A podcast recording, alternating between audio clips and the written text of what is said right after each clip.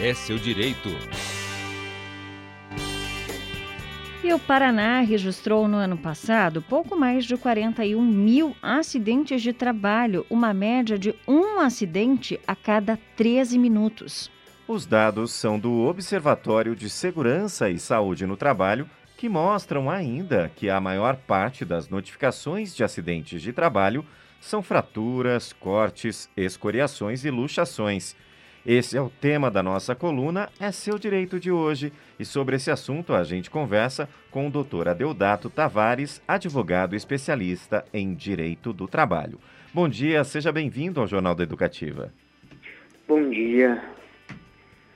Doutor, então, para a gente começar essa entrevista, explica primeiro para a gente o que é acidente de trabalho, né? Em que situação a gente pode enquadrar, então, um acidente como sendo do trabalho? Bom, vamos lá. Uh, acidente de trabalho é todo aquele uh, adoecimento uh, gerado por conta do exercício das funções que o empregado tem na empresa esse adoecimento pode ser de fato um acidente ocorrido uh, durante suas funções. Uh, o mais comum, é, como aponta o estudo, é que os empregados uh, acabem é, tendo alguma fratura, uma luxação, algum corte, é, ocasionado pela própria atividade no trabalho. Além disso, também se tem a, a concepção de que, eventualmente, doenças ocupacionais podem ser também alocadas como acidentes de trabalho, sejam doenças psiquiátricas e também doenças de é, cunho é, como lé, sabe, pelo esforço repetitivo Sim. Então, é toda aquela uh, uh, uh, ocasião que o emprego e suas funções afetam a saúde do empregado. E, doutora Deodato, quais são os direitos do trabalhador que, porventura, tenha passado aí por algum acidente de trabalho? Uhum. Bom, o principal direito e por onde tudo começa é a emissão da comunicação do acidente de trabalho. A partir da emissão da CAT, é, o empregado ele tem direito a buscar o INSS para afastamento. O empregado que sofre de é, acidente de trabalho, ele possui a garantia e a estabilidade de emprego durante o afastamento e também após 12 meses da alta do afastamento. Esse afastamento ele é remunerado e durante o afastamento, o empregado tem direito ao recolhimento do FGTS. Eventualmente, se o acidente resultar em incapacidade laboral, o empregado ele também tem direito à indenização se a empresa tiver culpa e à aposentadoria por invalidez. Uh, além disso, o empregado também tem direito à manutenção do plano de saúde durante o afastamento. Uhum. E doutor, explica pra gente, a Covid-19 é algo que gerou muita dúvida, né? Para a população, pra parte, por parte também dos trabalhadores, mas também das empresas. Essa doença pode ser considerada acidente de trabalho? Pode ser considerada, sim. Uh, sobretudo quando há exposição do empregado sem métodos de prevenção pela empresa. No ano de 2021, uh, eh, a ocorrência de Covid como acidente de trabalho diminuiu aqui no Paraná, mas ainda assim correspondeu a aproximadamente 1,5% dos acidentes de trabalho comunicados aqui no Paraná. Uhum. E e nesse caso, então, doutor, a prevenção dos acidentes, ela cabe às empresas e aí cabe também, por exemplo, à empresa é, o acompanhamento, o tratamento com relação à saúde? Sim, sem dúvida. A prevenção, como em quase qualquer ramo da nossa vida, ela constitui a principal medida para uh, uh, diminuir os riscos ao acidente de trabalho. Prevenção, o que é?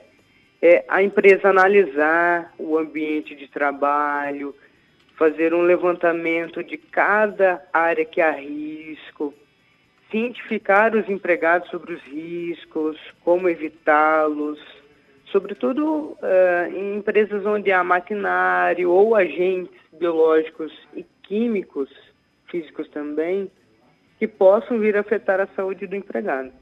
É, além disso, e, investir em treinamentos e também na comunicação com os empregados é muito importante, porque muitas vezes os EPIs eles são fornecidos, mas não há um incentivo desses equipamentos serem utilizados ou a mesma orientação de como sejam. Então sempre é importante a empresa se pautar pela prevenção, porque um empregado afastado gera um prejuízo pessoal para esse empregado, mas também pode gerar um prejuízo para a própria empresa. É, é importante citar que uh, o afastamento ele gera um custo para a empresa, mas também gera um custo para o Estado. Então, a prevenção no acidente de trabalho, ela, é, ela previne também um gasto público que pode ser desnecessário, né? Caso as empresas tomem essa prevenção. Em 2021, com o retorno do trabalho presencial, se observou um aumento muito significativo nos acidentes de trabalho aqui no Paraná.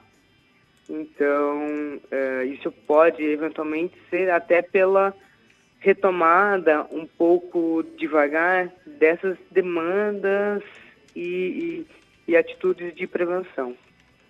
Uhum. E, doutora, explica para a gente, né? O acidente é, que ocorre no trânsito, no caminho, né, do deslocamento do trabalhador, quando ele sai da casa dele para chegar até a empresa, ainda é considerado um acidente de trabalho? Como que está essa situação? Veja, isso não é pacífico.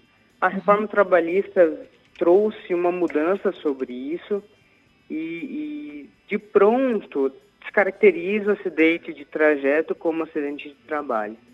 Contudo, a depender da situação, isso pode ainda ser caracterizado como acidente de trabalho, mas, claro, não de forma genérica, daí depende de caso a caso.